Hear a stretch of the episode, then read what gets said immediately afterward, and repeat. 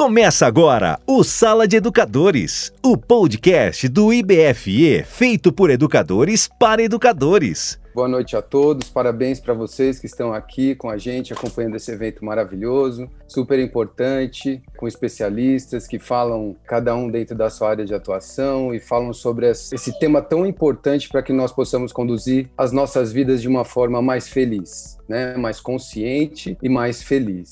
E para nós entendermos como nós podemos ser é, mais felizes, nós precisamos também entender o básico do nosso funcionamento como ser humano, porque a gente vai falar de emoção. Emoção é movimento. Tá? A emoção ela serve para gerar movimento na nossa vida.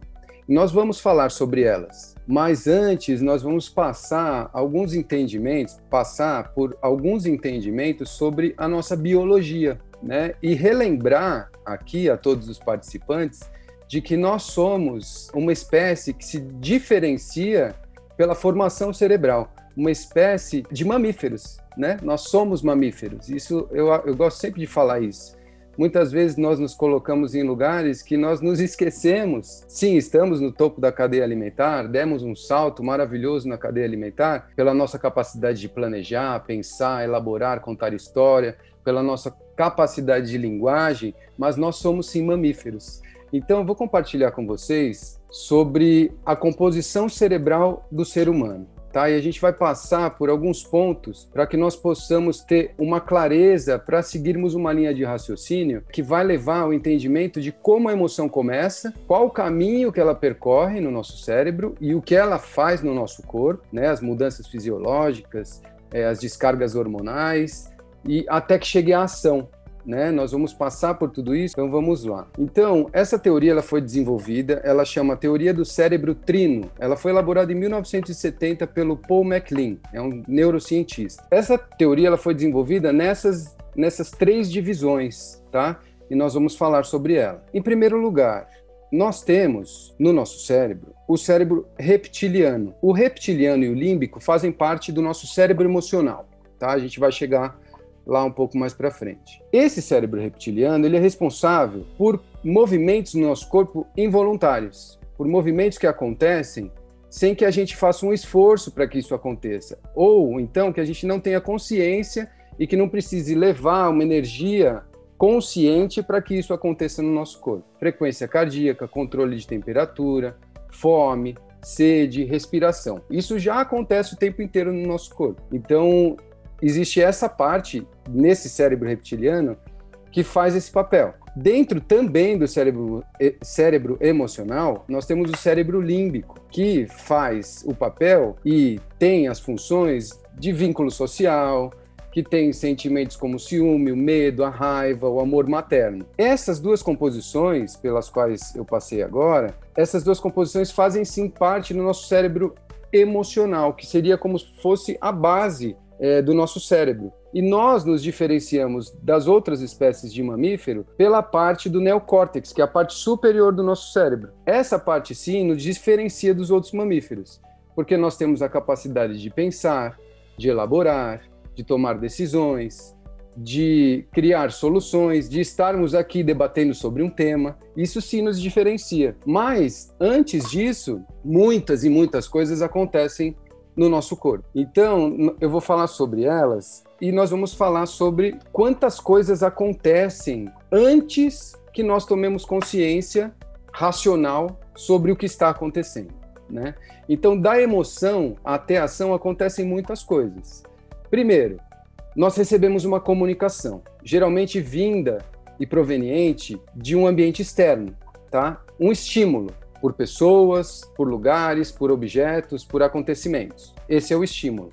Esse estímulo, ele desencadeia sentimentos, sentimentos que são reações provenientes das nossas emoções, tá? De acordo com as suas conexões e com o seu repertório de vida, tá? Você cria um sentimento, né? Você tem a comunicação, cria um sentimento de acordo com o seu repertório de vida e esse sentimento gera uma experiência, que são sensações corporais alterações fisiológicas, descargas hormonais, né? Então, fisiologicamente, você já está diferente.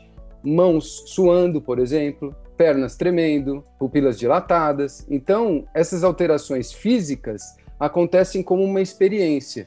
Depois da experiência, nós temos a ação, que aí sim é são comportamentos e atitudes elaboradas de acordo com a organização de todos esses processos anteriores. Só que o curioso é que o intervalo entre a comunicação, que dispara essa emoção, e a manifestação da ação, ela demora milésimos de segundos para acontecer. Os mecanismos cerebrais que avaliam um acontecimento, eles são extremamente rápidos e eles não chegam ao nível da consciência. Então, para que vocês tenham noção, as reações corporais elas começam a surgir e ela prepara o nosso corpo para agir diante de um acontecimento ou de um evento. Tudo isso demorou milésimos de segundo para acontecer. Tá, Renato, na prática, como isso funciona e, e qual, como que eu né, lido com isso na prática? E o IBFE tem muito essa característica nos cursos de trazer para a prática, né, do dia a dia. Como que eu vou lidar com isso?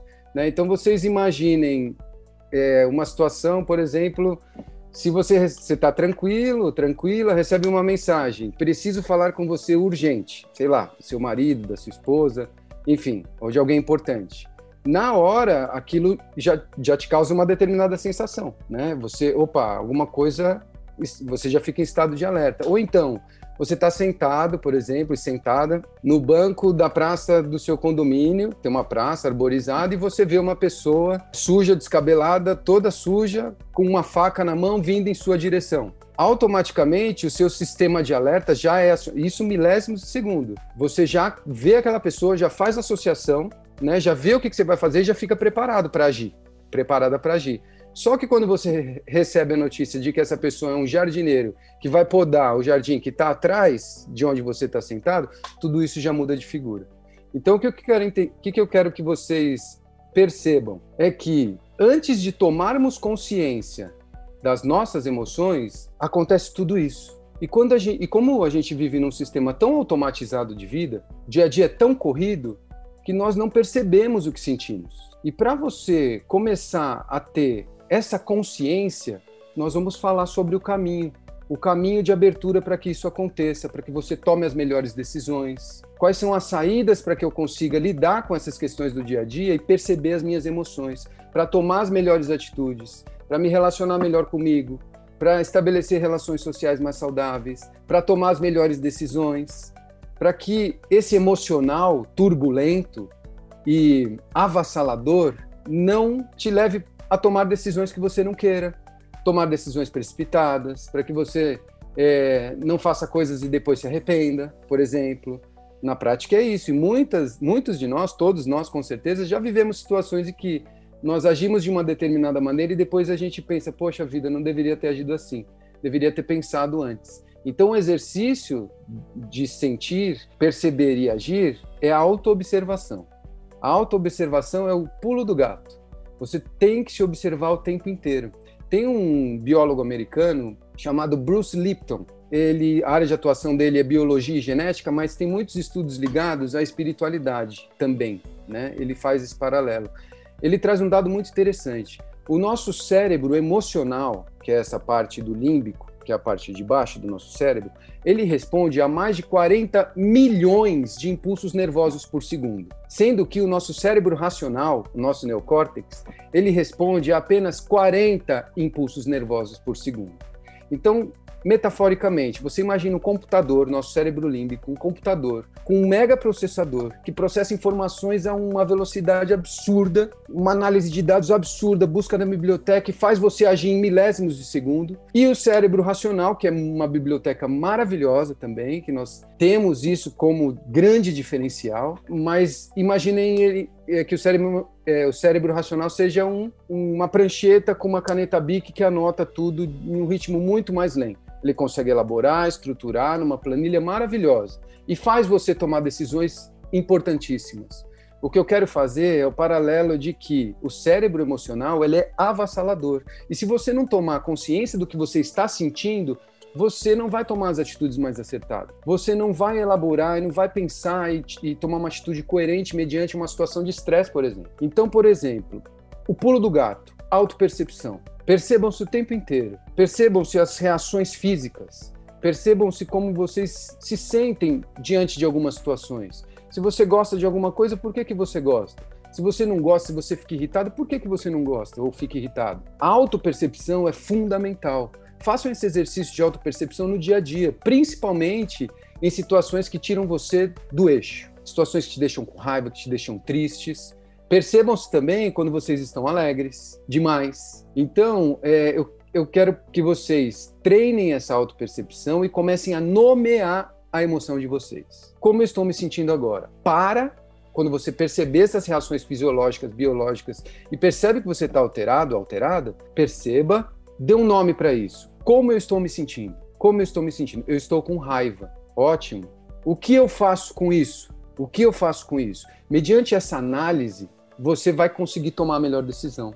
Aí você vai para a ação consciente, é levar consciência para suas emoções. Esse é um dos conceitos da inteligência emocional. Levar inteligência para suas emoções, para você ser mais feliz, para você tomar as atitudes mais que te levam para caminhos mais felizes. Autopercepção, nomeie o que você está sentindo e se pergunte o que, que eu vou fazer com isso. Para que, que servem as emoções, por exemplo? O medo. Para que, que serve o medo? Eu vou falar sobre algumas, rápido. O medo, ele serve como um impulsionador. Por exemplo, hoje eu vou dar uma palestra para 1.200 pessoas eu me enfio embaixo da cama, fico tremendo, apago a luz e desisto, não dou as caras, ou enfrento esse desafio e percebo que o medo pode me levar para lugares incríveis. A raiva. Quando eu estou com raiva, o que, que eu faço quando eu estou com raiva? Eu vou sair esganando as pessoas? Me machucando machucando os outros? Óbvio que não. A raiva serve para você estabelecer limites, serve como impulsionadora para você tomar decisões que você antes não tomava, procrastinava. Você toma atitudes. Usem a energia das emoções para criar movimentos benéficos na vida de vocês. Entende? Se eu estou com raiva, eu vou tomar decisão. Eu vou estabelecer limites. Eu vou dizer não. É, alegria. Nossa, alegria é maravilhosa. Você se sente muito bem, mas alegria demais também não é bom. Você toma atitudes que você não quer tomar. Fecha a viagem, toma atitudes que não condizem com a sua personalidade e sempre tenham ciência de que todas as emoções elas são transitórias. Eu digo para os meus alunos: você está feliz? Maravilhoso. Perceba essa alegria porque ela não vai durar para sempre. Né? Eles falam: nossa, professor, mas você é pessimista. Eu falei: não, a alegria não dura para sempre, a tristeza não dura para sempre, nenhum estado emocional dura para sempre. Porém, eles são cíclicos. Né? A tristeza, por exemplo, para que serve a tristeza? A tristeza serve para você fechar ciclos, para você abaixar a guarda e ter os entendimentos que você precisa ter sobre vários aspectos da sua vida para que você consiga se restabelecer para começar um novo ciclo, né? Para você iniciar um novo ciclo. E eu vou falar sobre uma última emoção que é o motor propulsor da humanidade. É essa emoção que gera o movimento que a humanidade precisa e tem que usar para sobreviver, que é o amor. É a principal busca do ser humano, é o amor. Nós viemos aqui para amar e para ser amado. A gente, às vezes, entende o amor, e ele vem com uma roupa, de uma busca de um reconhecimento, na busca de um elogio, na busca de uma aprovação, porque nós queremos nos sentir pertencentes, nós queremos nos sentir reconhecidos, nós queremos ser aceitos. Tudo isso é a busca do amor. O amor é a principal força da humanidade. Essa é a força principal e o sentimento que nós devemos nos conectar quando nós estivermos num estado emocional que não nos agrada. Então pensem no amor, usem a força do amor e essa percepção do que é o amor para poder ser mais feliz, mesmo nos estados emocionais que nós julgamos ruins. Não existe emoção boa e não existe emoção ruim, todas servem para alguma coisa. Você ouviu o Sala de Educadores, o podcast do IBFE. Saiba mais em www.ibfeduca.com.br. Nos vemos no próximo episódio.